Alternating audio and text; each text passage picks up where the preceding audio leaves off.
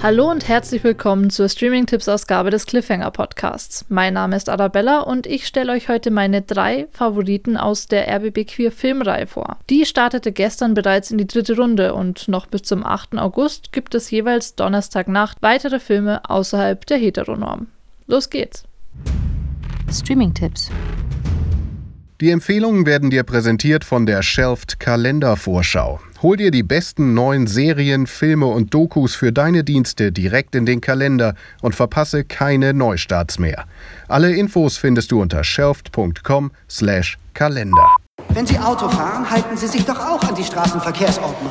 Naja, und der Beifahrer einer schwangeren Frau ist das Leben. Mein Körper ist doch kein Auto!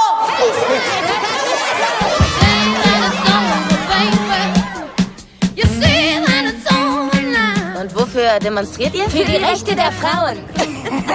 Findest du nicht auch, dass man uns viele Dinge verbietet, nur weil wir Frauen sind? Für freie und kostenlose Abtreibung. Dann bummst nicht mit ein. Lieber Antoine, jeder Tag bringt etwas Neues. Ich habe das Gefühl, drei Monate in einer Woche zu erleben. Ich habe ein wunderbares Mädchen kennengelernt.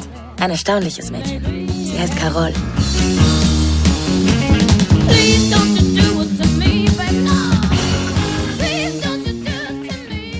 In La Belle Saison geht es weniger blumig leicht zu, als es der Titel vielleicht vermuten lässt. Im Zentrum steht zwar, wie es der Untertitel auch schon vorwegnimmt, eine Sommerliebe.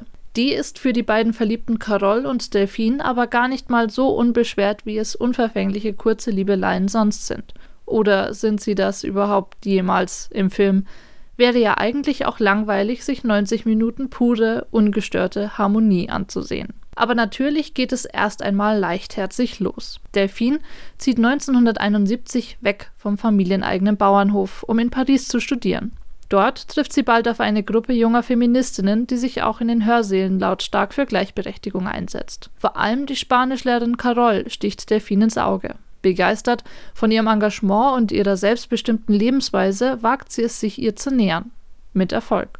Doch genauso bald, wie aus den beiden ein Liebespaar wird, wird ihre Beziehung auch schon auf eine harte Probe gestellt. Als Delphins Vater einen Schlaganfall erleidet, muss sie zurück in die Provinz, um sich dort um den Hof zu kümmern. Carol folgt ihr zwar. Vor der erzkonservativen Dorfgemeinde müssen sie allerdings verstecken, wie sie wirklich zueinander stehen. Catherine Corsinis Melodram erinnert damit inhaltlich an queere Coming-of-Age-Geschichten wie Call Me By Your Name und Blau ist eine warme Farbe. Wie für Elio und Adele eröffnen sich auch Delphine durch die vollkommene Faszination für eine plötzlich auftretende, unbekannte Person völlig neue Welten. Wie Oliver und Emma ist jedoch auch Carol von der Lebensrealität Delphins meilenweit entfernt, was alsbald zu Spannungen führen muss. Und schließlich sorgt auch das Umfeld für Probleme. Die Unterschiede zwingen die Verliebten zwar wieder getrennte Wege zu gehen, nicht aber ohne die Gewissheit um die Besonderheit der gemeinsamen Zeit, der neuen Sichtweisen auf die Welt, die die beiden einander geschenkt haben. La Belle Saison ist in seiner Kunstfertigkeit zwar nicht mit den beiden ausgezeichneten Produktionen zu vergleichen, die ich gerade genannt habe, ist aber ebenso bittersüßes, wohliges Herzschmerzdrama. Der Film läuft am Donnerstag, den 9.7. im Rahmen der RBB Queer-Reihe um 23.30 Uhr im TV und wird außerdem in der ARD Mediathek zur Verfügung stehen. Ensemble, nous pouvons unir nos forces pour résister à l'épidémie et aux problèmes sociaux qu'elle engendre. Il faut inverser le rapport de force. C'est pas nous qui avons besoin des labos, c'est eux qui ont besoin de nous. Tu vois bien qu'on n'arrive pas à mobiliser les médias sur la question des traitements.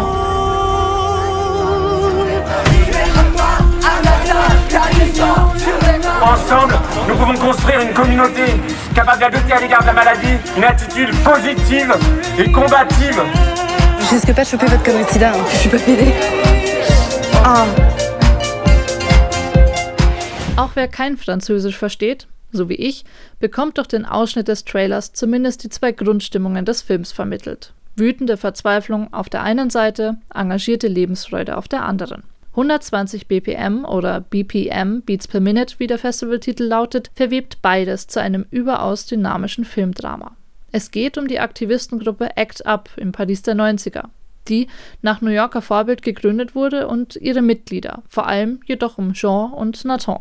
Gemeinsam setzen sie sich dafür ein, dass die französische Politik und auch die Pharmaunternehmen AIDS thematisieren und sich um Aufklärung und Forschung kümmern. Sie prangern an, dass man sich zu wenig für die Krankheit interessiere, schlichtweg, weil sie ohnehin nur jene treffe, die am Rande der Gesellschaft stehen. Prostituierte, Junkies und Schwule. Dagegen protestieren sie am liebsten mit möglichst krassen, öffentlichkeitswirksamen Aktionen. Egal, ob sie dem Pharmakonzern einen spontanen Besuch abstatten oder die Rede eines Gesundheitsverbandes sprengen, das Kunstblut ist stets dabei und kommt literweise zum Einsatz. Dazwischen wird viel getanzt und gefeiert. Zu welcher Musik verrät bereits der Titel. Und dennoch passiert das meiste in Gesprächen. Entweder in Form von Debatten der Gruppe in einem Hörsaal oder in Dialogen zwischen Sean und Nathan. Und das sind die interessantesten Szenen, weil man durch sie, ganz ohne viel Schwermut, von ihren persönlichen Geschichten erfährt, wenn sie von ihren ehemaligen Liebschaften erzählen und auch davon, wie Sean sich angesteckt hat. Seine Krankheit rückt aber erst im letzten Drittel des zweieinhalbstündigen Films mehr ins Zentrum. Und selbst dann schafft es der Film, zwar mit aller Dringlichkeit, aber ohne Theatralik zu erzählen. Vielleicht gelingt ihm das, weil Regisseur Robert Compillon in den 90ern selbst bei Act Up aktiv war. RBB Queer zeigt den Film am Donnerstag, den 25.06. um 23.25 Uhr in Originalfassung mit Untertiteln. Danach wird er auch in der ARD Mediathek zur Verfügung stehen. Let's make a pact that we will never be like any of them down there. Instead, we're gonna be something real. Yes, something real. Yes. Sitting at the corner, me and Susie know. We ain't got no worries, like the odd. Nianze kena. twende round. Tafuta hizo vitu zote unataka, pesa kwa bank, na mortgage. Nadhani hizo ndio vitu mi udai tu. Si hizo ndio vitu kila mtu hutaka Kenya. Doesn't she just look like a proper woman? Look at you. You're nothing. Hi. You know exam results are out. I get to be a doctor. Yes. I can get a scholarship. Yes. Rafiki, was so viel wie Freund oder Freundin bedeutet, ist ein kleines Wunder. Oder besser gesagt, dem enormen Engagement und Durchhaltewillen der kenianischen Regisseurin Vanurika Hiu zu verdanken. Sieben Jahre hat es gedauert, den Film zu produzieren. Sechs davon gingen für die Finanzierung allein drauf. Vor Ort ließen sich aufgrund des Themas, im Fokus stehen zwei junge Frauen, die sich ineinander verlieben, schlicht keine Geldgeber finden.